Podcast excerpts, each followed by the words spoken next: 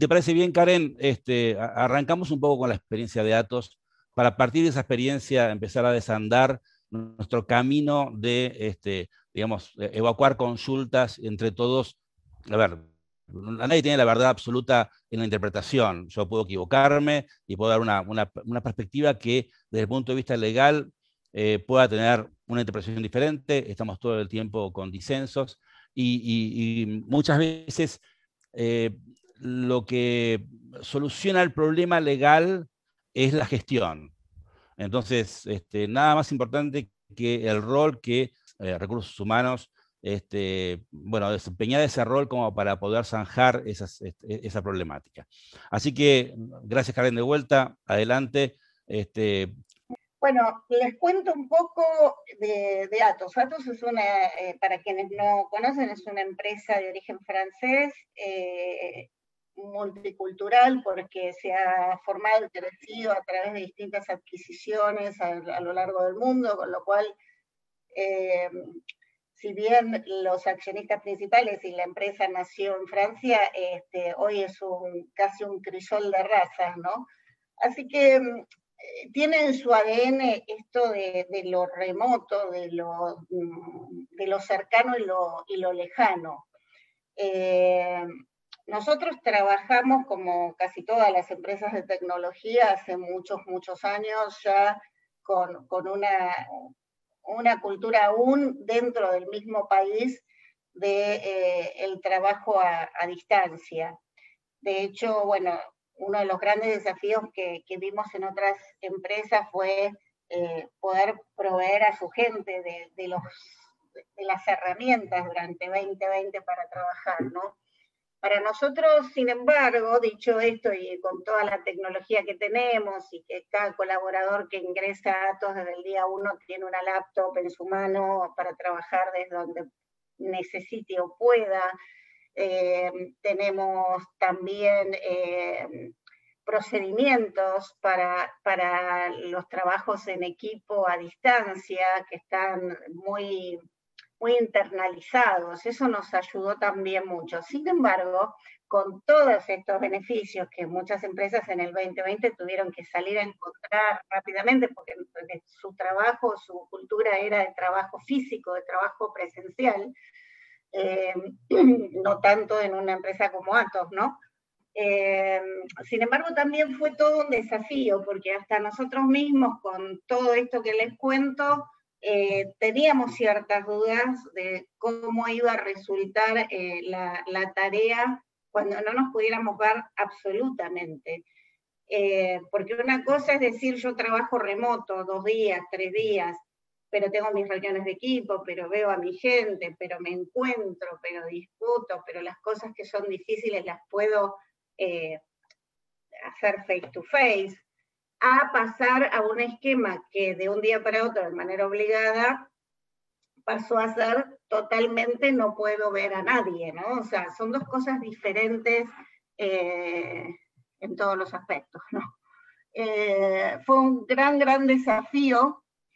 Eh, nos, encontramos, nos encontramos, sin embargo, que estábamos preparados para poder enfrentarlo y creo que estábamos preparados, aún aquellos eh, departamentos como el de recursos humanos, que no trabajábamos como la línea, como, como la gente nuestra de operaciones, que está mucho más acostumbrada a la modalidad remota, quizás, como digo yo, mucho tiempo, que trabajan algunos totalmente remotos y otros tres días por semana, o, o, dos y tres, tres y dos, o sea, con todos esos esquemas. Recursos humanos, por ejemplo, las áreas administrativas, teníamos instalado el sistema del beneficio, porque se manejaba como beneficio, ahora les cuento un poco cómo, eh, de, manera, de manera remota, por ejemplo, recursos humanos una vez por semana, o para periodos de eh, festivos, fines de año, que hacíamos de tipo guardias, 15 días y 15 días, eh, pero la verdad que resultó, resultó muy bien, porque teníamos todo ese background de trabajo por detrás que nos permitió poder llevarlo adelante. Si tengo que decir desde nuestra experiencia, eh, a nivel compañía, a nivel global, nosotros estamos trabajando desde la casa casi el 90%, excepto los que trabajan para clientes esenciales, o sea, con, con tareas que no se pueden hacer desde otro lugar todos desde la casa hemos tenido muy baja eh, incidencia del COVID, de, pérdidas de colaboradores a nivel del mundo, ¿no? Em, creo que por esto de, la contención y de empezar desde muy temprano a trabajar desde la casa, porque disponíamos de, las herramientas para, para, poder hacerlo. Y a nivel global no bajó la productividad, todo por el contrario, no bajó el compromiso tampoco de la gente. Eh, de hecho, por ejemplo, nosotros tenemos a nivel mundial una encuesta, participamos de la encuesta de Great Place to Work, y este año en particular crecimos eh, en, compromiso de la gente, crecimos en, el índice de, la confianza de la gente en, marcar a Atos como un lugar, como un buen lugar para trabajar. De hecho, en Latinoamérica certificamos en todos los países, ¿no? Así que mm, fue un año que pudimos trabajar bien pese a la, situación de lo remoto. Ahora yo encuentro que hay una gran diferencia entre la situación COVID, la situación trabajo remoto como beneficio, donde como empresa uno acuerda con sus colaboradores y con, con sus equipos una manera de trabajar, nosotros tenemos una política de trabajo remoto que está todavía vigente, donde en realidad el, colaborador solicita trabajar desde la casa porque considera que, es algo que es posible para su rol y que eh, le es un, beneficio familiar o distancia o la razón que, el colaborador plantee y la empresa lo acepta. Nos ha funcionado bárbaro esa modalidad de trabajo, sin embargo, eh, eh, bueno, ahora tenemos el desafío de, eh, de, una ley a la cual, bueno, vamos a tener que cerrar esta política porque lo, o sea, esta política va a tener que ajustarse a lo que la ley indica. Y ya es como que deja de ser, lo hablamos con Federico y bueno, yo y todo mi equipo y la empresa de Atos tienen todas las preguntas había y por haber, ¿no? ¿Cómo, ¿Cómo, vamos a conjugar esa, esa, eso que la ley nos pide con esta política de, de, trabajo remoto que a nosotros nos ha funcionado también en el ámbito de lo privado? Ahora tenemos, bueno, el ámbito de lo legal, que eh, se viene a sumar. Eh, y, y, bueno, este, hay un, gran desafío en cómo, ajustarnos, ¿no? Eh, Federico me pedía compartir un poco qué es lo que estamos haciendo para ajustarnos. Eh, en principio estamos eh, tratando de comunicar hoy a todos los colaboradores la importancia que tiene el entendimiento de la ley empieza a ser vigente el primero de abril, pero que porque hoy estemos trabajando en pandemia y estemos trabajando en, la casa no significa que estemos teletrabajando en, el concepto que tiene la, la, ley de teletrabajo, ¿no? Porque todavía no pudimos nosotros como empresa definir a quiénes le vamos a poder ofrecer la situación de teletrabajo. Y esta es una pregunta que te traslado, Federico, para, para para que nos puedas también guiar a nosotros, porque esto es, es, es un, un, gris que yo entiendo que nos, nos va a quedar en esa transición que, que la verdad que me resulta también como difícil de, de, gestionar, ¿no? hablando de la gestión, pero tratamos desde la gestión de, eh, de ser muy claros en que el 1 de abril no todos van a estar teletrabajando en el concepto de la ley de teletrabajo, porque no todos todavía vamos a poder, a todos le vamos a poder ofrecer ese contrato individual de trabajo, porque no, lo tenemos totalmente definido, ¿no? Así que bueno, estamos trabajando en eso, en que cada área pueda definir quiénes son las personas que entrarían en esta nueva modalidad de trabajo para poder hacer esos contratos individuales con cada una de las personas y ajustar eh, todas las prácticas a la nueva ley, ¿no? Todo lo que es prácticas de, elementos ergonómicos, de entrega de, bueno, de los manuales de buen uso y práctica de, los elementos de trabajo en, las casas, de toda la logística que implica esta, esta tarea. Eh, y también estamos en un proceso de evaluación de, costos para poder decidir todas estas cosas. Nosotros hoy somos mil colaboradores en Argentina, eh, lo cual es, Pero sí, eh, por ejemplo, un, tema, Federico, que nos, nos preocupa eh, desde el punto de vista, y se liga con costos, es este punto de la reversibilidad, ¿no? ¿Por qué? Porque suponte hoy la Ciudad de Buenos Aires, hablando de los que estamos en Cava, pero también provincia de Buenos Aires, tiene especificidades muy, muy eh, concretas, viendo las, las redundancias, respecto a la cantidad de personas que vos podés tener trabajando en, eh, en un edificio. Entonces, de repente te encontrás que vos tenías una sede que podías poner mil personas a trabajar y hoy podés poner la mitad quizás de esas personas a trabajar por la distancia, porque todavía estamos en dispo y probablemente sigamos, eh, por todas las modificaciones que hubo que hacerle a, nuestras oficinas para que las personas, eh, llegado un momento, puedan ir a trabajar ahí, ¿no? Entonces, si marcás que esas personas van a teletrabajar, eh, necesitas también definir los, qué cantidad de personas van a, van a teletrabajar y si necesitas tener eh, todos esos espacios o no vas a necesitar todos esos espacios, ¿no? Ahora, si te deshaces de esos espacios, la ley tiene este punto de la famosa reversibilidad. Entonces, ¿cómo, cómo manejas estos, estos temas, ¿no? De cuánto es que vos podés deshacerte o no de estos espacios cuando la persona después te puede pedir volver a, trabajar en el mismo lugar, eh, o cuánto eh, de, eh, tiene la empresa la posibilidad, Federico, de pedir también un espacio de, donde la, empresa pueda pedirle al trabajador que está teletrabajando que vuelva a trabajar en, en oficinas si así fuera necesario, ¿no? Tengo una pregunta inicial, Karen, este, y gracias desde ya por la experiencia que estás compartiendo. La pregunta inicial que hago es, teniendo en cuenta a Atos, de empresa este, multinacional, este, y teniendo en cuenta la experiencia de Atos en materia de teletrabajo y la política que ya vigente este, en Atos, es eh, ¿qué, estructura de herramientas de trabajo, este, vos mencionaste el tema de la computadora personal, pero hay algo más que Atos hubiese dado al personal que teletrabaja este, ¿Y hay alguna política eh, internacional al respecto? Eh, en, este sentido de los elementos, mm, lo que damos al personal es todo, todo, todo individuo que ingresa, pero no tiene que ver con la política de teletrabajo.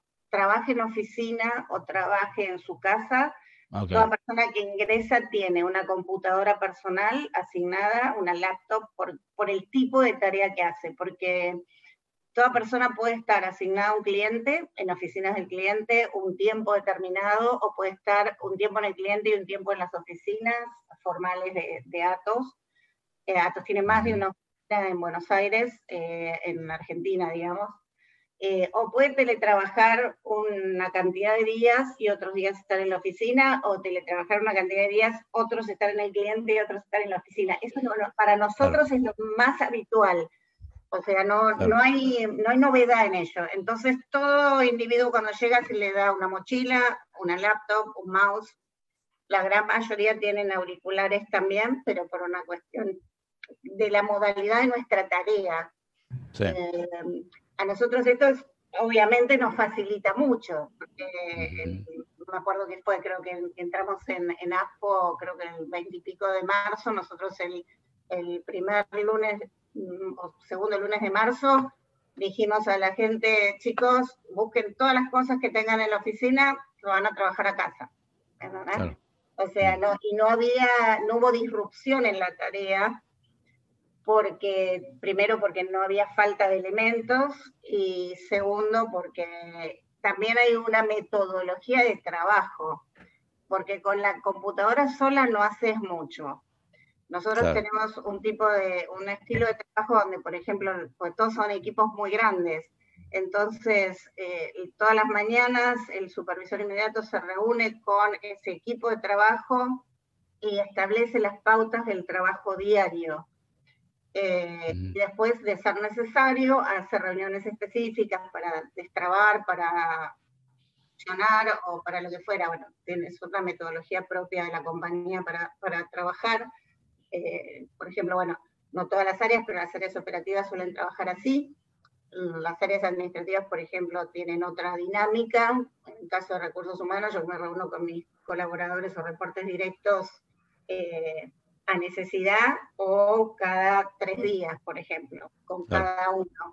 Eh, pero mm, depende mucho de la modalidad, pero eso está, está casi en el ADN, porque nosotros somos una empresa de consultoría en sistemas, básicamente, consultoría en tecnología. Entonces, esto es lo más común para nosotros. Y, después, eh, como es así, ahora tenemos que ver de ayornar toda la otra parte, digamos, porque antes era que yo me quedaba a trabajar en casa hoy porque necesitaba estar por ahí mm, menos dispersa, entonces no necesitaba tener un matafuegos, un, un manual de usos prácticos de cómo eh, manejar ciertas cosas. Pero bueno, con, el, con esta nueva ley seguramente y con la prolongación de estos, de estos días en las casas va a tener que ser distinto. Lo que también incorporamos, que antes no había, era el, es el pago de un valor por internet. Eh, todavía lo, estamos eh, dando como compensación hasta un tope por internet y solamente es eso, pero bueno, a medida en que eh, haya más información o más reglamentación en este sentido, lo iremos ajustando. Hoy por hoy sabemos que no es mm. remunerativo, sabemos que lo podemos pagar en recibo de sueldo, pero no sabemos qué conceptos vamos a tener que cubrir. No hay todavía, excepto que haya alguna novedad y vos, Fe, nos, dirás, pero una, un, por lo menos un primer convenio que haya dicho, bueno, paguen esto, ¿no? Sí. Eh, no, todavía no hay nada. Pero la, realidad es que efectivamente este, el, teletrabajo se ha desarrollado como beneficio y el beneficio se ha desarrollado sin la este, regulación que este, fundamenta y justifica la ley de teletrabajo. Yo siempre fui muy enemigo del tema de la regulación de teletrabajo, pues ya teníamos una regulación. Lo cierto es que eh, la ley de teletrabajo vino un poco a refrescarnos las obligaciones que derivan de, esta, de este esquema y modalidad de prestación en casa. Entonces, si hay algo que la ley este, ha mejorado, digamos, es el conocimiento de la gente de cómo uno debe comportarse como, como digamos, director de recursos humanos en el rol del líder frente al teletrabajador. O sea, la ley nos, nos dice, señores, guarda porque este, esta, esquema de prestación necesita una regulación específica porque parece que no le dan demasiada pelota a este, las disposiciones que había, eh, que, estaban, que estaban rigiendo en cuanto a eh, todas las condiciones de higiene y seguridad eh, que deben preservarse en el trabajo en el home office. La ley, este, o sea, la regulación establecida a través de una, resolución de superintendencia de riesgo de trabajo del año 2012, la 1552, creo que ya muchos este, la, conocen, que quedó suspendida por una resolución de 2020, este, la superintendencia de riesgo de trabajo, la 2120, este, eh, que exigía efectivamente esa silla ergonómica, el botiquín de primeros auxilios, un extintor portátil, la almohadilla o ratón, este, digamos, el, pad mouse, este, y un manual de buenas prácticas. Creo que este, de todas estas herramientas de trabajo y de higiene y seguridad, este, los empleadores, este, aún con ciertas políticas de teletrabajo, no cumplían en toda su extensión. Y esto un poco por lo que decía vos, Karen, de que el teletrabajo se facilitaba como un pedido del trabajador este, y, una adhesión de parte del trabajador a una política determinada. Este, creo que el concepto este, viene a modificarse un poco a partir de la ley con que ya no se trata de una política colgada en intranet a la cual un trabajador pide acceder sino como una invitación puntual de la compañía que decide en función de la experiencia internacional y de la experiencia local en pandemia, que no ha sido la mejor ni mucho menos, este, decide entonces decir, bueno, vamos a ir hacia un determinado esquema de teletrabajo. Realmente advertimos en 2020, más allá de la este, irrupción intempestiva y forzada del teletrabajo, es una buena manera de eh, trabajar. No necesariamente por ahí en el 100%, no necesariamente en el 80%, pero sí en alguna proporción eh, las empresas han decidido este, ir hacia un determinado esquema de teletrabajo. El solo hecho de decidir ir a un esquema de teletrabajo y de prefijar condiciones de teletrabajo determina que el trabajador que bajo ciertas circunstancias trabaja en su casa sea un teletrabajador comprendido en los alcances de la ley. Hay solamente casos muy puntuales en el que el home office no estará regulado por la ley este, de teletrabajo. Y son casos en los que ocasionalmente o esporádicamente o por circunstancias excepcionales, el trabajador le dice un día al empleador que por algún motivo pretende quedarse en su casa trabajando. Pretensión que obviamente deberá ser autorizada por el empleador para que pueda ser formalizada. No hay ningún tipo de derecho de ningún trabajador en el futuro o actualmente de exigir el trabajo bajo una modalidad de teletrabajo. Nadie puede venir a decirme, como yo, como yo teletrabajé, como vino, como, como arranqué durante la pandemia a, hacer teletrabajo y me gustó esta mecánica, este, voy a seguir haciendo teletrabajo. No es un derecho incorporado como condición al contrato de trabajo. Entonces, este, esto va a seguir siendo este, una eh, e, eventual modalidad que el empleador decide o no decide este, proponer al, trabajador o al personal y en qué magnitud decide hacerlo. ¿sí? Sea una hora por mes este, o un día por semana o dos días por semana o como fuese. La realidad es que en la medida en que el empleador exponga una política determinada o exponga o facilite una modalidad, todo trabajo realizado en casa va a ser regulado por la ley de teletrabajo. No hay posibilidad hoy en día o nadie está capacitado este, para definir o para, este, eh, eh, digamos, diseñar una política de teletrabajo porque nadie está capacitado como para saber qué va a pasar dentro de 15 días. Este, por ahí sí dentro de 15, pero no dentro de dos meses si viene una segunda ola, si la segunda ola se transforma en tercera ola, si, la, eh, si, si el SARS-CoV-2 se transforma en otra cosa. O sea, nadie sabe nada. O sea, no, a, nivel sanitario, y por eso todavía rige la ley de emergencia sanitaria, y va a regir hasta el 31 de diciembre, no sabemos todavía qué va a pasar con nuestras vidas. para ser un poco dramáticos, este, efectivamente estamos en una situación de total incertidumbre a nivel sanitario. Entonces, esta incertidumbre a nivel sanitario impide al empleador diseñar una política y proponerla o implementarla con carácter definitivo. Ahora, esto a la ley y a la reglamentación le ha preocupado poco. Digamos que no le ha preocupado nada. La ley lo que dijo inicialmente es que la ley entraba en vigencia a los 90 días de terminado el, ASPO. Entonces empezamos a decir, bueno, ¿cuándo jurisdicciones empieza, termina antes o en unas jurisdicciones están en dispo. Después dijimos, bueno, no, esto tiene que ser uniformidad a nivel jurisdicción nacional, entonces hasta que la, último, la última jurisdicción no salga del ASPO, no podemos computar el plazo de 90 días. El, eh, este, esto fue a partir del 22 de diciembre que tuvimos el último decreto este, de, que definió este, la situación de DISPO y ASPO. En ese momento el decreto 1033 dijo, bueno, hoy no hay nadie, ninguna jurisdicción que esté en ASPO. Entonces, el 22 de diciembre, desaparecido el ASPO a nivel nacional y quedando en DISPO la mayoría de las jurisdicciones, empezamos a contar, en mi criterio, en ese momento, el plazo de 90 días y no, no era necesario ninguna resolución que estableciera el comienzo del cómputo, porque la ley misma lo decía. Entonces yo contaba 90 días a partir del 22 de diciembre, me daba que la ley entraba en vigencia el 20 de marzo, por ejemplo. Después la reglamentación de la ley este, dijo, bueno, no, eh, el Ministerio de Trabajo va a ser este, la autoridad de aplicación que va a determinar la fecha de comienzo de cómputo. Y así lo hizo el Ministerio de Trabajo a través de este, una resolución donde dijo, bueno, este, está bien, todo se debe contar a partir del 22 de diciembre, pero como eh, hay institutos que solamente pueden ser aplicados a nivel mensual, apliquemos como fecha de entrada en vigencia el primero de abril.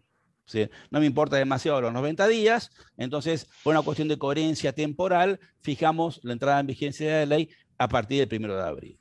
Ahora, este, no sabemos qué va a pasar este, el, 15 de julio, en qué situación vamos a estar este, en algún momento futuro, como para poder determinar ahora, señor, usted a partir de mañana entra en un esquema de teletrabajo que voy a poder cumplir y del cual no voy a poder salir.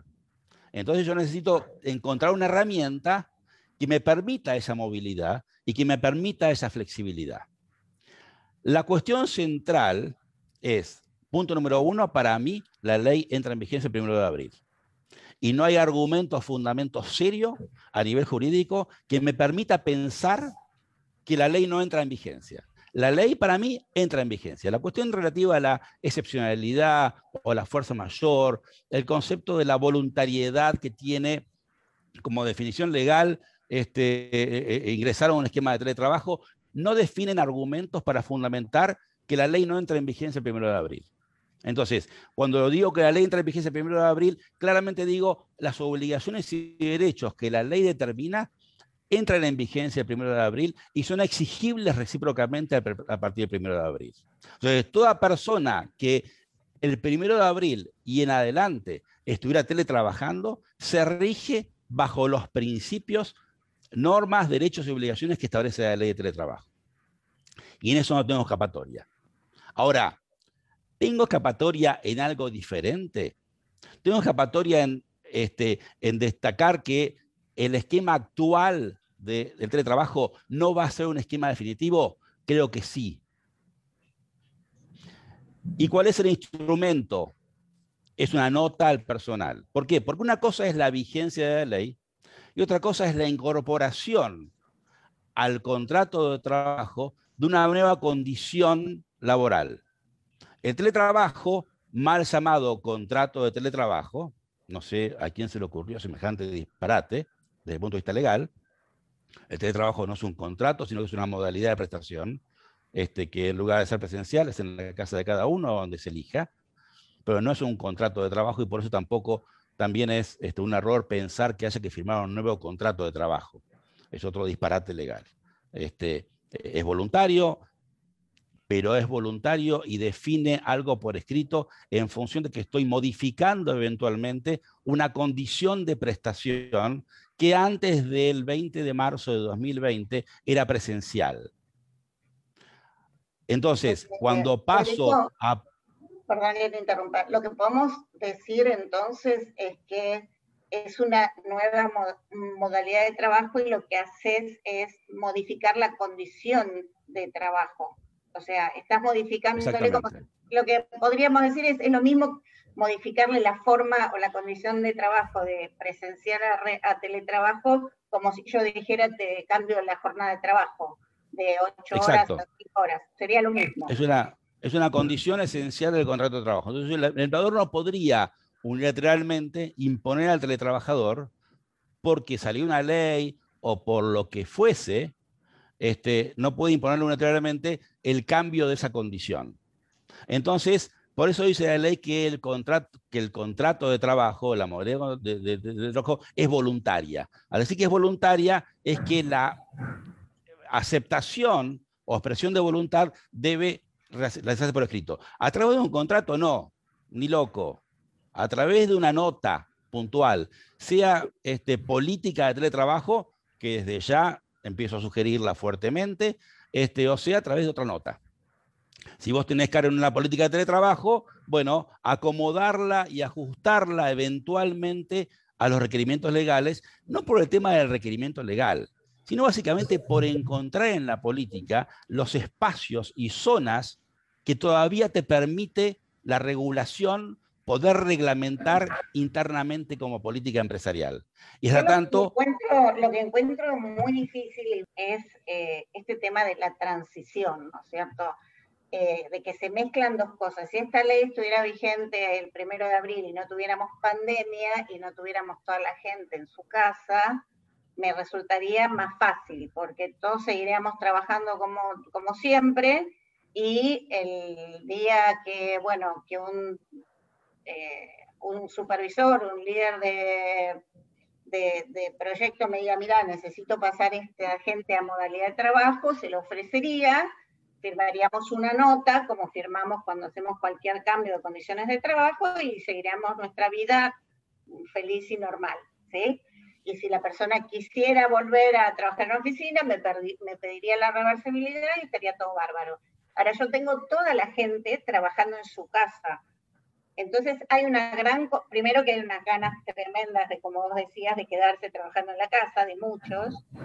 Eh, entonces, eh, me, resultó muy útil esto que vos dijiste, de que no hay obligación de la empresa en dejar a todo el mundo en teletrabajo, pero ¿cómo, cómo hago para eh, tampoco puedo en una semana ni en un mes determinar a quién voy a necesitar en teletrabajo. Va a haber gente que va, a seguir trabajando en su casa por una razón de eh, pandemia, por una razón de cuidados, y va a haber gente que quizás durante el mes le pueda decir, te ofrezco teletrabajo, o va a haber gente que ya está trabajando en teletrabajo y tenga que ajustar a la política. Pero esa esa mm, transición me resulta difícil. Por eso, pero hoy, hoy es todo difícil. Hoy no estamos en condiciones de establecer quién va a quedarse en teletrabajo, quién va a seguir, si determinada persona, si José Hernández va a trabajar dos veces por semana o tres, o si puedo, o si este, en, el esquema mixto de teletrabajo y presencialidad este, finalmente resulta correcto, se resulta adecuado, si la gente se va a acostumbrar a dejar dos veces, este, quedarse tres en la casa o no. Entonces, eh, la cuestión es a ver, ¿qué, tengo que hacer ahora este, hasta 30 de abril? Eh, sin perjuicio de que hay gente que considera que no ingresamos en condición definitiva, porque no puede ser condición definitiva de teletrabajo aquella que se este, desarrolla este, en emergencia sanitaria, en pandemia, este, fuertemente aconsejo este, una cartita a todo el personal de tres renglones donde dicen este, señores, este, a partir del 1 de abril, su continuidad bajo un esquema de teletrabajo este, supone exclusivamente este, la continuidad derivada de la necesidad derivada de la pandemia o de la emergencia sanitaria, este, y no este, un derecho adquirido este, en el marco de una nueva condición contractual. Eventualmente voy a analizar, o no ponemos nada, o ponemos eso, voy a analizar la posibilidad de proponer un esquema de trabajo y se los haré saber en su momento. Una vez que este, e, e, encuentre algo de claridad en nuestro futuro de trabajo, este, estaremos en condiciones de decir si vamos a proponer y a quién vamos a proponer y bajo qué esquema vamos a proponer este, algún esquema de teletrabajo y a qué personas vamos a proponerles. De, ahí en más estaremos viendo, analizando si este, proponiéndole a alguno y no a otro, la definición de los este, niveles de elegibilidad este, ingreso en terrenos de discriminación o no discriminación, pero bueno, eso es una materia para hablar en otro momento. La cuestión puntual ahora es, de aquí al 30 de marzo, eh, salvo que esas compañías que tienen claramente definido qué van a hacer, en un altísimo porcentaje de las compañías sucede que o bien dicen, bajo ningún punto de vista voy a ingresar a un esquema de teletrabajo, este, y, y, pretendo ahora decir específicamente que no voy a ingresar a un esquema de teletrabajo, o aquellas que pueden ya decir, tengo mi política definida, yo ya sé claramente qué va a pasar con mi desenvolvimiento empresarial y en función de eso propongo ya la política de teletrabajo. ¿sí?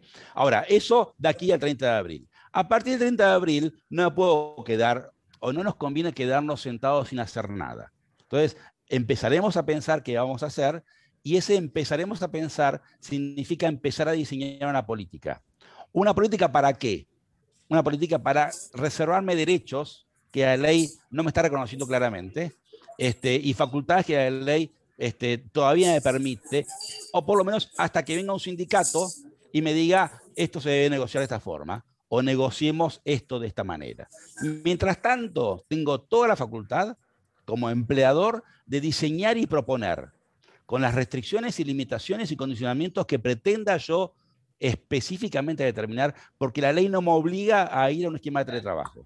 Lo único que me obliga la ley es a aquellas que, personas que teletrabajan, debo reconocerle estos derechos y obligaciones. Eh, respecto de la, de la aplicación de la ley, eh, yo creo que, este, si bien como decíamos antes, hay quienes sostienen que nadie puede exigirte la aplicación de una ley en un escenario de fuerza mayor, y algunos dicen, bueno, no te lo pueden exigir porque la ley es voluntaria y si hay voluntariedad, la voluntariedad es las dos partes, no solamente significa voluntario para el trabajador aceptar o no ir a teletrabajo.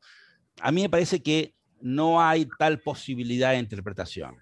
La ley dijo, se aplica, eh, entrará a regir a los 90 días determinado el ASPO.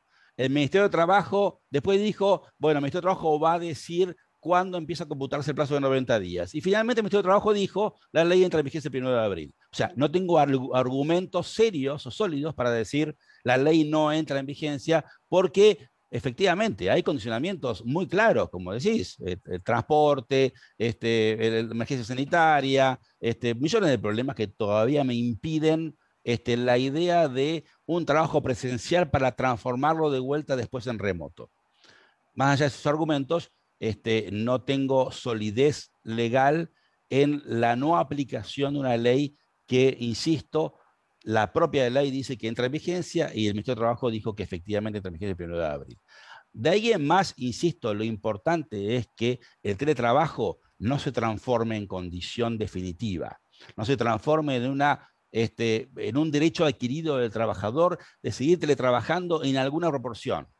Si la compañía no quiere ingresar a un terreno de teletrabajo, un esquema de trabajo, debe decirlo de todos modos, diciendo lo que continúas haciendo es teletrabajo bajo la ley, pero no es condición contractual. Vos no podés exigirme el mantenimiento sine die de esta condición porque la condición no existe. Es solamente una condición forzada por el hecho del príncipe.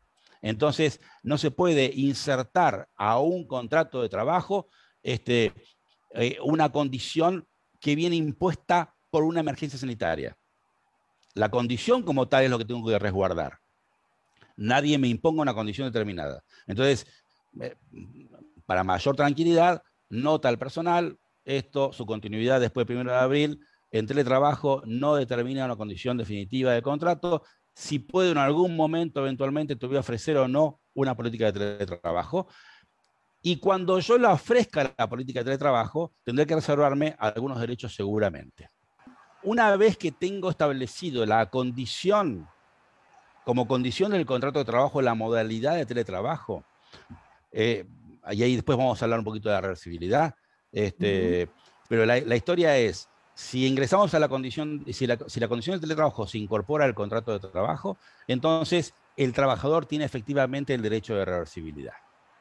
La política de teletrabajo debería decir algo respecto del ejercicio de, ese derecho. Ya la reglamentación dice que para poder pedir reversibilidad, el teletrabajador, el teletrabajador debe tener una fundamentación razonable y objetiva que sea sobreviniente al momento en que se incorporó a un esquema de teletrabajo, con lo que los fundamentos de pedido de reversibilidad se achican un poco respecto de lo que teníamos inicialmente previsto bajo la primera ley. La reglamentación en este caso vino a este, bueno, restringir un poquito más ese derecho.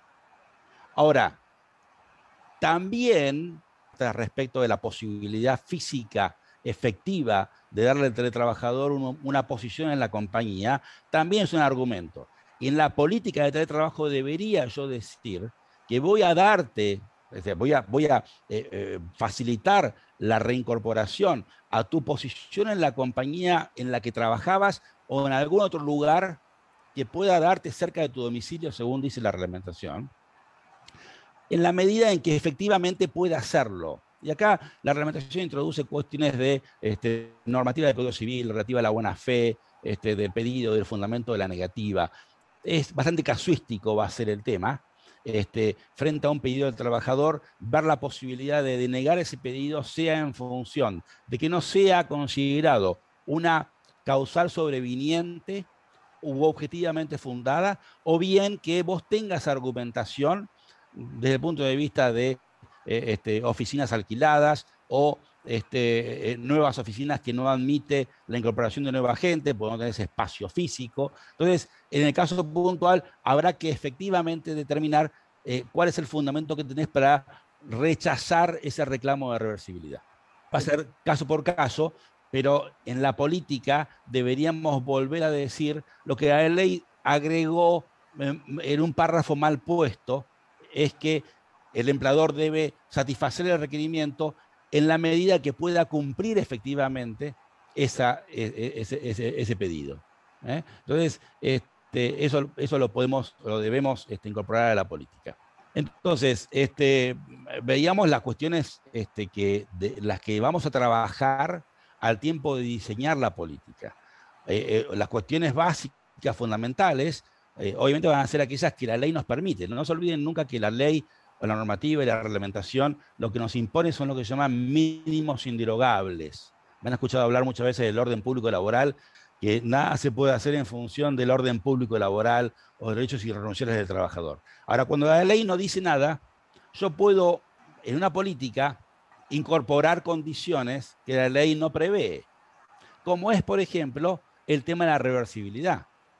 O sea, si yo instalo una política de teletrabajo, aunque la ley le da la reversibilidad eh, al empleado, yo como empleador podría en algún momento, y ahí están los bemoles de la facultad, que ejerce el empleador, decirle, mira, este, ingresamos a un esquema de teletrabajo, pero yo veo que tu productividad en casa no es la misma que tendrías presencialmente, o este, este, a ver, este proyecto que estoy trabajando ahora necesito que sea presencial y no remoto. Entonces, yo que te di una política de teletrabajo, te facilité este, una modalidad de, home office, en algún momento determinado dejo sin efecto la modalidad, sea definitivamente o transitoriamente, o sea en algún eh, eh, lapso temporal en el año, este, eh, o, días en la semana. Yo tengo que generar en la política la posibilidad de darme, de darle al empleador esa facilidad y flexibilidad de organizar mi empresa tal como yo considero más este, eh, acorde a mi necesidad empresarial. Entonces, en la política empresarial tengo que preservar esa facultad y tengo que demostrarle al trabajador que yo puedo hacerlo y decírselo. Después, si viene un juez laboral a plantear que eh, eh, este, la ley de teletrabajo no tiene la reversibilidad, será un disparate legal tan este, común como tantos vemos todos los días. Este, pero la realidad es que si yo instalo una modalidad, si yo doy eh, eh, un esquema de trabajo determinado, facilito, puedo establecer las condiciones bajo las cuales las voy a facilitar. Si no, no digo nada, no planteo ningún esquema de teletrabajo, sigo con, un beneficio y se acabó la historia. ¿eh? Este, pero si yo voy a una política de teletrabajo, tengo facultad para establecer las condiciones de esa política y esa presencialidad o reversibilidad esto que vos decís, por ejemplo, de la discontinuidad de, beneficios, ¿no? Atados a, la presencialidad. Por ejemplo, el tema del comedor.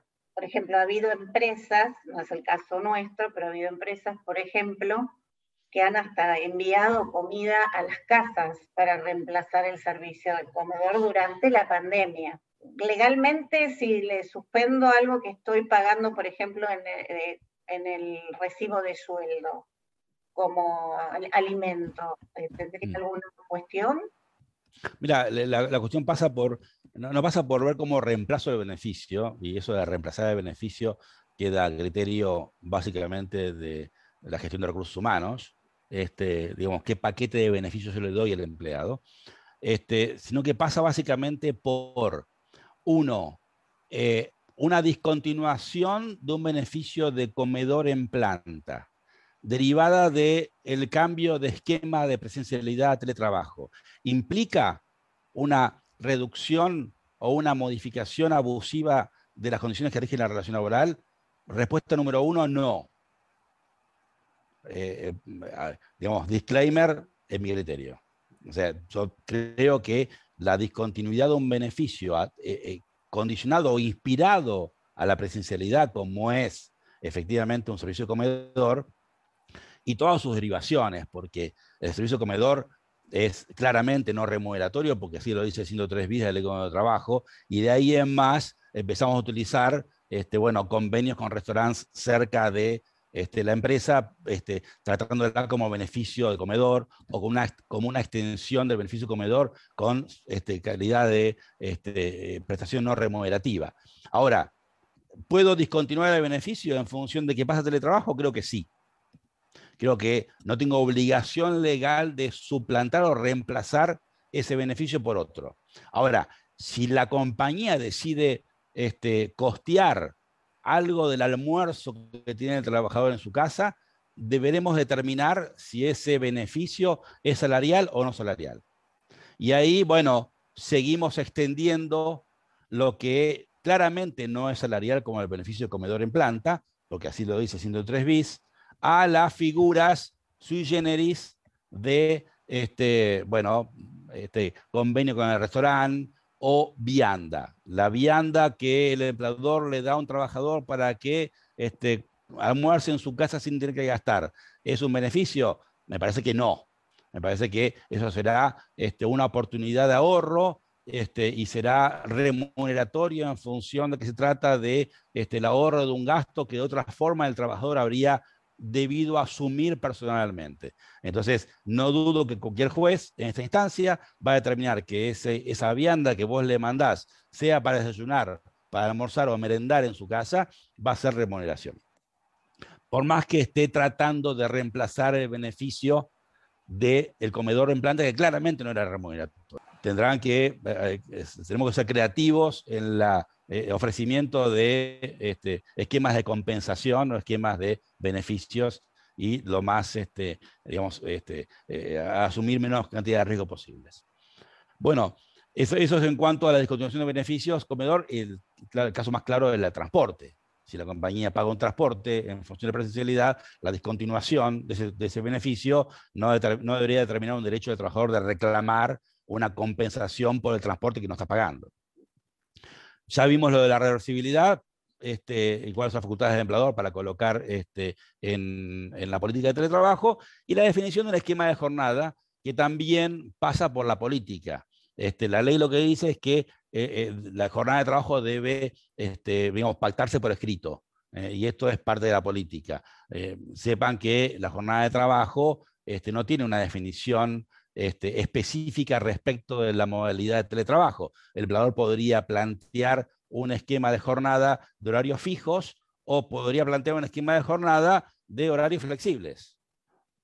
Les seguirán de vuelta a ustedes si de acuerdo al trabajo específico que cumplen en la compañía, este, pueden ajustarse a un esquema de turnos fijos o pueden ajustarse a un esquema de trabajo flexible en el que el trabajador decide cuándo, cómo y en qué momento trabajar. Después estará el problema de, este, del dónde trabajar, y acá hay un problema legal que este, es medio disparatado de la posibilidad del, trabajador de trabajar en donde se le ocurra, este, eh, eh, que elija. Me parece que la política debería decir por lo menos, vos trabajás acá o acá y no en cualquier lugar, porque si va a cualquier lugar no puedo cumplir con su obligación de seguridad. Entonces, cuidado porque la obligación de seguridad derivada de la ley y que este, tenemos que observar será una infracción formal, una infracción material, perdón, que va a estar multada por la ley este, de, de, eh, este, de prevención, ¿no?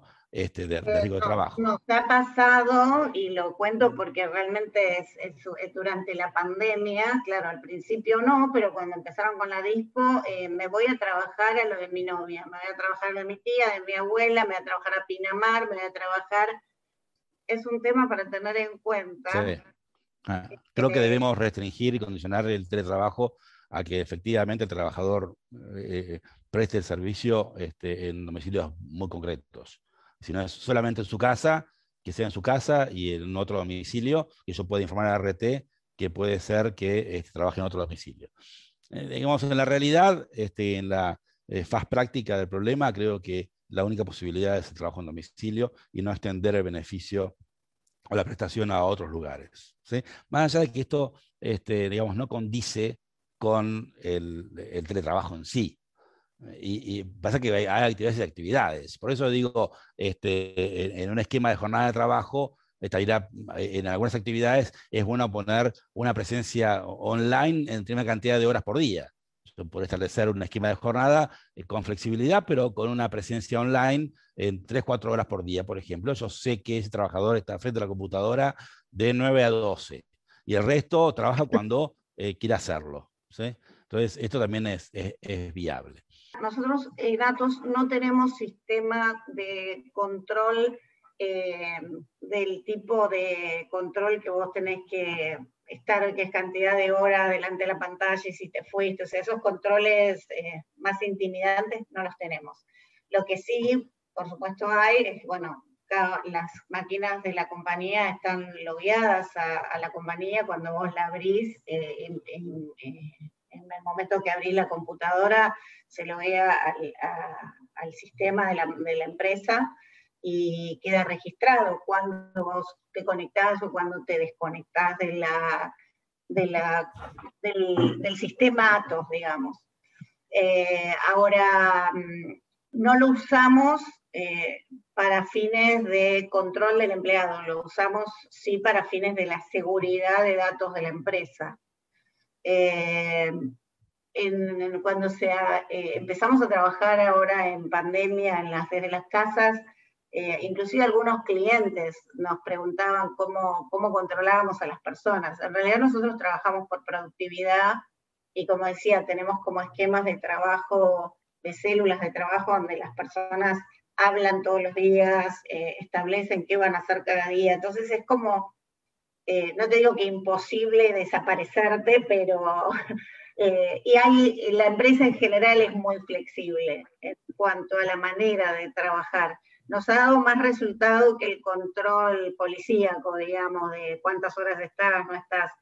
Sí hay clientes nuestros que nos piden que la persona trabaje con la cámara prendida todo el tiempo. Si me preguntas en lo profesional, personal, y la empresa en general no usa esto tampoco, o sea que tampoco la empresa lo, valida, no estamos de acuerdo con, con, esto de que una persona tenga que tener todo el día su cámara prendida, pues nos parece que realmente es eh, algo que va más allá de la, de la, necesidad laboral, ¿no? Hay momentos que sí, hay momentos en que necesitas poner tu cámara, verte con el cliente, verte con, tus colegas lo que fuera, pero también hay una cuestión de intimidad en el sentido de que no todo el mundo tiene las mismas comodidades, ¿viste? No todo el mundo tiene un oficio, o sea, un ambiente donde se puede encerrar y poner la cámara y que los demás puedan ver, ¿viste? Eh, entonces nos parece que es una cuestión de, también de, pensar en el otro, ¿no? que no, todos tienen la misma realidad. Hay gente que vive en un departamento de dos ambientes y todos fueron a vivir a la misma casa con, cuatro chicos, Y, y, bueno, y cuando hace falta la cámara y los chicos están, los chicos están sentados con el papá o con la mamá y participan. O sea, pero bueno, creo que tiene que ver con la cultura de la compañía eso. No, pero básicamente tenemos un sistema de custodia, eso no tenemos. es parte de la, cultura, perdón, eh, este, es parte de la cultura del trabajo en sí, o sea, la cultura del, trabajo y de la supervisión, ¿viste? ha cambiado muchísimo. Efectivamente, yo cuando arranqué a trabajar este, en los estudios donde trabajé, en Beca por ejemplo, ni, ni, se me ocurría pensar en la posibilidad de irme antes que mi jefe. no, este, claro. ¿No? Entonces, eh, hoy en día esa es, eh, digamos, eh, es, es, mala palabra pensar que cualquier este, trabajador o colaborador deba quedarse después de, este, de que se vaya el líder. No, este, esto no, no, depende de la presencia del líder, depende básicamente de la idoneidad del trabajo que hace cada uno. Y el teletrabajo implica eso. Básicamente tenemos que darnos cuenta que pensar en la idea de este, estar controlando la cantidad de horas este, frente a la pantalla este, es ajeno al teletrabajo. Si vamos a hacer eso, mejor que no hagamos teletrabajo, porque no, es, totalmente ajeno a la, flexibilidad que, impone el teletrabajo. ¿no? Evidentemente hay actividades que efectivamente necesito un mayor control.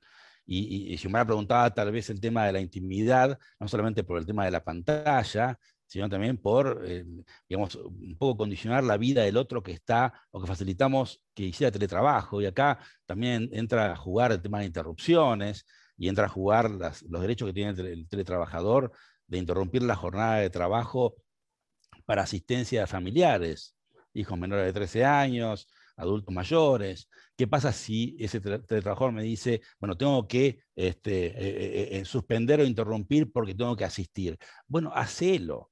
Entonces, esta regulación este, de que debo, debe el trabajador informar al empleador en el momento que va a interrumpir e informar también cuando vuelve a teletrabajar, es ridícula. ¿Cómo se supone que yo tengo que, este, si tengo que atender a, una persona mayor que se acaba de caer de la escalera, esperar, bueno, voy a interrumpir mi jornada de trabajo en teletrabajo porque tengo que atender a mi padre que se cayó de la escalera. No, esto no es válido.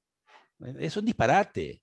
Entonces, estar regulando cuestiones de, este, de trabajo este, en esquemas de teletrabajo es, es un poco absurdo.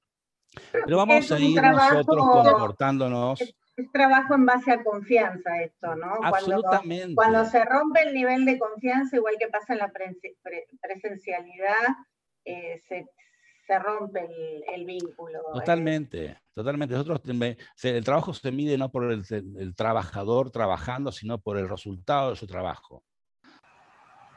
Cuando, bueno, vamos a, vamos a ser este, protagonistas de un nuevo esquema de eh, justificaciones de este, digamos, de, incumplimientos. Eh, al día de hoy todavía no podemos manejar, después de tanto tiempo, el problema del certificado médico que dice que tiene un eh, estrés laboral o una depresión, o que tiene este, algún problema gastrointestinal que hace que un determinado día el trabajador no vaya a trabajar.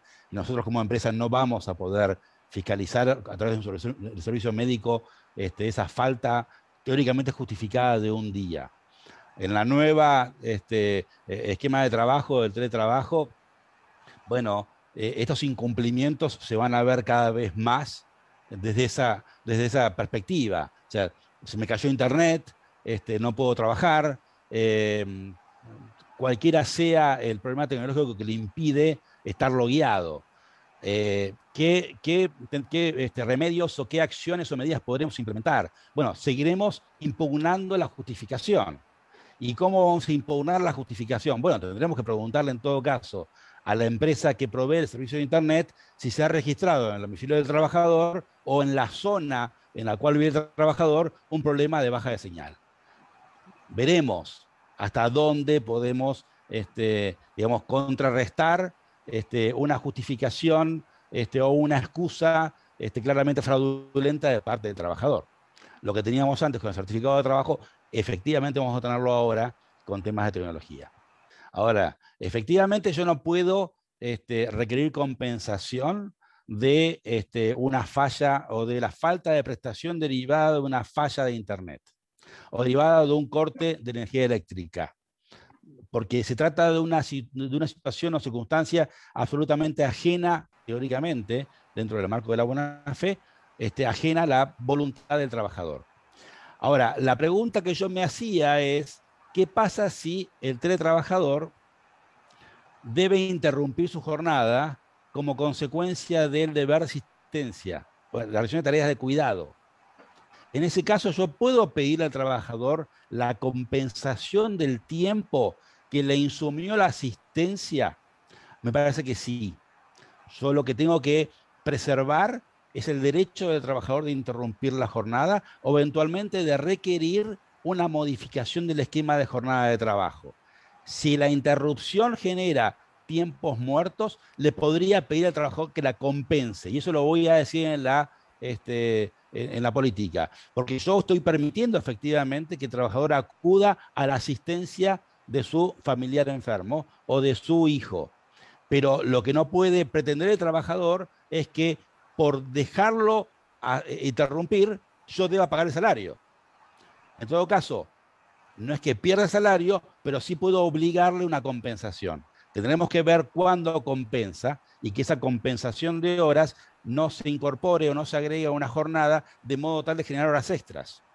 Ahora, Federico, me han planteado, por ejemplo, eh, cuando salió esta nueva, este nuevo decreto del cuidado de chicos menores, por ejemplo, bueno, eh, la necesidad de discontinuar la, tarea para asistir a los niños en eh, la tarea escolar o el cuidado, ¿no? Entonces vos decís, bueno, ¿y cuántas horas es esto? Eh, son las cinco horas, seis horas que el chico está en la casa estudiando, son porque, entonces, ¿cómo lo compensás? Si no lo podés compensar, te hago una guarda de trabajo sin, compensación, ¿cuál es la alternativa? Claro. tampoco, tampoco está definido con relación a la asistencia de los menores de 13 años, de qué tipo de asistencia se trata. ¿Por qué tengo que asistirlo? Claramente no puede pretender, o nadie podría pretender, que la asistencia y la, el derecho de interrupción se deba a que deba resolverlo un problema de matemáticas. Eso no, no, es una circunstancia excepcional que yo deba estar este, posibilitando para que la tarea sea interrumpida. Lo que vos mencionás respecto de la escolaridad también tiene relación con la resolución 60 del Ministerio de Trabajo respecto de este, la causa la ausencia justificada del trabajador por este tema de la presencialidad este, discontinua que tiene este, el, colegio hoy en día o la escuela hoy en día. Es una cuestión de, bueno, bajo ciertas condiciones, declaración jurada, el trabajador debe plantear todo lo que dice la, resolución respecto de eh, a qué colegio va, qué grado, qué grado está el chico, etcétera, etcétera, eso genera una este, ausencia justificada. En mi criterio, esa ausencia justificada no devenga salario, solamente define la justificación de la ausencia, pero no devenga salario como ocurre con el caso de la gente con morbilidad, la gente mayor de 60 años y las este, mujeres embarazadas. Son cuestiones distintas. ¿eh? Pero no, eh, este, una cosa es el tema de la interrupción en esquemas de teletrabajo y otra cosa es la ausencia justificada de estos padres o responsables de menores en edad escolar por el tiempo o lapso que deben este, estar con sus hijos cuando no están en el colegio. ¿sí? Este, son temas que hay que diferenciar claramente. Bueno, el, tema de la compensación de gastos eh, también es un tema muy, muy discutido. ¿Cuánto pago, cuánto no pago, si debo pagar o si debo o si no debo pagar? No hay una definición legal de cuánto corresponde pagar. Esto eh, eh, es mercado, básicamente. Este, puede ser desde 500 pesos hasta 3 mil pesos. Dos cosas solamente. Uno, este, no puede eh, el monto que se abona en mayores gastos este, representar una suma que para el trabajador implique efectivamente un ingreso adicional. Pero bueno, somos todos grandes, sabemos a lo que nos exponemos y en vez de pagar 500 pesos pagamos 30 mil pesos de mayores gastos, ¿no? Este, entonces, no hay mucho para discutir este, si en lugar de ser una compensación por mayores gastos, es una remuneración encubierta.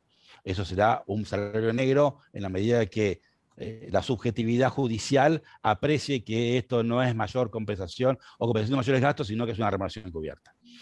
Lo que se compensa son los mayores gastos, no el gasto de Internet, no el gasto de electricidad.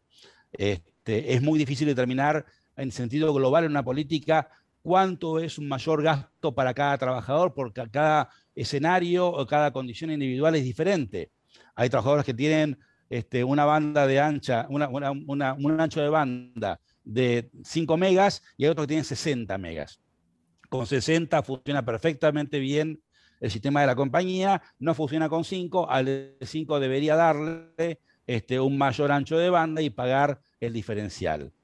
Eh, si ustedes después en, el análisis de la estructura la comunidad laboral establecer alguna diferenciación entre algunos y otros, si le preguntan a la gente qué servicio de Internet tienen, este, bueno, podremos establecer en cada caso puntual eh, cuánto es lo que... O sea, no me preocuparía demasiado por pensar que lo que estoy pagando en mil pesos o tres mil pesos mensuales para atender a mayores gastos de toda índole pueda transformarse en salario. Si bien la justicia no tiene acostumbrados a disparates absolutos, eh, así que en mayores gastos pensemos en la política y pensemos en cuánto vamos a dar a través de la política. En capacitación no dejen de hacerlo lo decía ya inicialmente con el manual de buenas prácticas, la resolución de supervivencia de riesgo de trabajo es fundamental, no porque la ley me lo pida, sino porque es fundamental contener a la gente que teletrabaja y enseñarles a teletrabajar. No cualquiera puede estar en su casa trabajando con productividad absoluta. Lo puede hacer eh, Atos eventualmente porque tiene una cultura determinada, pero no todos somos Atos, sino todos tenemos una vida de experiencia en teletrabajo y no todos reaccionan de la misma forma en teletrabajo como reaccionarían eh, de manera presencial.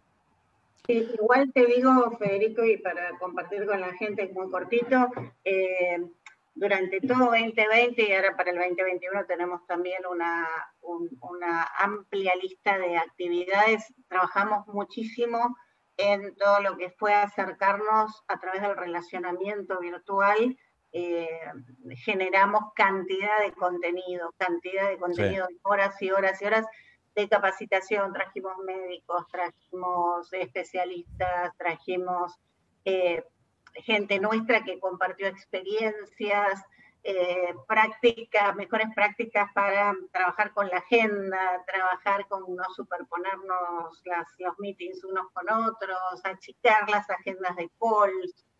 Eh, trabajamos con montones, montones de cosas, mucho con la gente de seguridad y higiene, muchísimo. Fueron nuestros socios durante todo este año para, para llevar este, también eh, concientización y demás y para estar cerca. Nuestro CEO se puso cada 15 días un all together para estar todos, saber qué hacemos, qué no hacemos. Eh, cada, director tenía esa responsabilidad de estar con su gente. Mm. Eh, igual no, este 2021 yo creo que va a ser un desafío aún mayor porque ya la gente está harta también de todo esto. Sí, y, distinto, distinto, Karen, porque este, se trabajó mucho en el bienestar, se trabajó mucho en la emocionalidad, este, porque nadie sabía este, digamos, manejarse en la pandemia y era muy difícil, entonces hay que estar muy cerca del colaborador. Ahora la capacitación y, el acompañamiento va a estar desde otro nivel distinto. Ya eh, eh, hemos transitado este, una etapa crítica, creo que hemos aprendido bastante de la pandemia y a partir de ahora el teletrabajo va a exigir otro tipo de competencias, de habilidades. Entonces hay que eh, claramente capacitar mucho a la gente en esas habilidades y por supuesto este, en las cuestiones de seguridad. Creo que este, si hay una inversión para hacer es en la silla.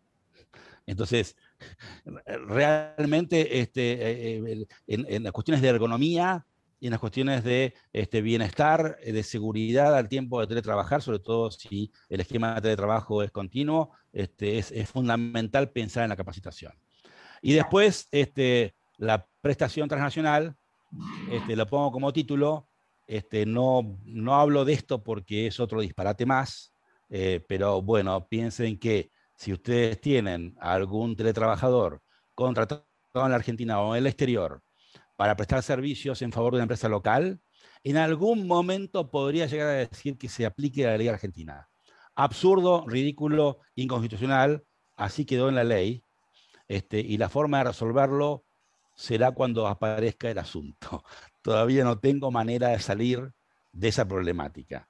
Este, eh, eh, es un despropósito absoluto, porque esto eh, este, va en contra de la propia ley de contrato de trabajo, que establece un principio de territorialidad. Solamente se aplica la ley argentina en tanto y en cuanto el contrato se ejecute en nuestro territorio. Ahora, si en función de un esquema de teletrabajo, vamos a pensar que ese trabajo que se realiza desde Madrid se ejecuta en la Argentina porque a la Argentina le llega el producto del trabajo, es otra cosa. Me parece que sería un concepto demasiado moderno como para, pensar que esto es constitucionalmente válido. Me parece que hay un problema este, muy severo de disparate legal en este artículo 17 de la ley de, este, de teletrabajo.